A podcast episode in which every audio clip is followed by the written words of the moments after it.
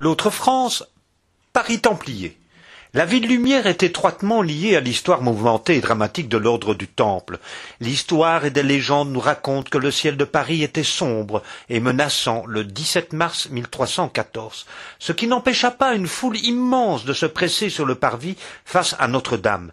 Une estrade y avait été construite et était gardée par de nombreux soldats armés. Les gens étaient bruyants et visiblement tendus. Soudain, le calme se fit en quelques secondes. Une charrette de bois tirée par un cheval brun déboucha sur l'immense esplanade. Elle était escortée par de multiples chevaliers.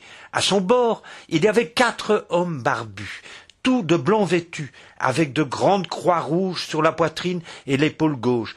Ils étaient enchaînés les uns aux autres.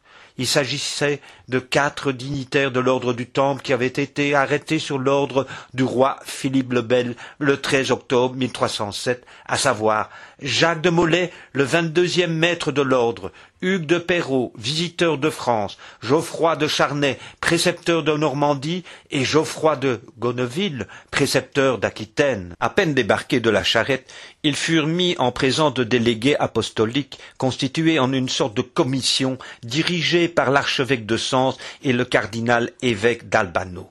Ces quatre hommes ont gravement offensé la loi divine par de détestables et abominables pratiques et attentats. Ils sont la cause d'effroyables désordres, car ils ont également bravé les lois humaines, déclara le cardinal d'une voix forte, afin que le peuple de Paris, amassé au pied de l'estrade, l'entende bien.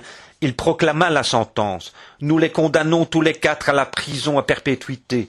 Qu'ils fassent donc amende honorable et, alors Jacques de Molay, qui n'avait plus comparu devant ses juges depuis quatre ans et avait croupi dans les geôles de Philippe le Bel, se redressa et s'adressa à la foule médusée par tant d'audace. Tous les crimes et les hérésies qui ont été imputés à l'ordre du Temple sont faux. Je jure en face du ciel et de la terre que ce qui vient de vous être lu n'est que de la calomnie. La règle de l'ordre du temple a toujours été sainte, juste et catholique. Pour le prouver, je suis même prêt à mourir en expiation des aveux que j'ai faits sous la torture, mais surtout parce que j'ai été trompé par les propos du roi Philippe le Bel et du pape Clément V. Il faut que les paroles de Jacques de Molay firent gronder la foule qui cria son hostilité au roi. Aussitôt, un sergent de Philippe le Bel plaça sa main sur la bouche du grand maître afin de le faire taire. Georges de Charnay prit le relais. Ce que le grand maître vient de déclarer est la vérité. L'ordre du Temple est totalement innocent des crimes et hérésies dont on l'accuse. Ces paroles se fondirent dans les hurlements du peuple, et les soldats eurent bien de la peine à contenir ces milliers de gens qui prenaient le parti des Templiers.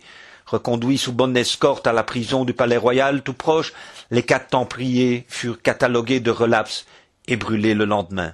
Pierre Guelfou, Fréquence Terre, retrouvez cette chronique sur le site de www.fréquenceterre.com.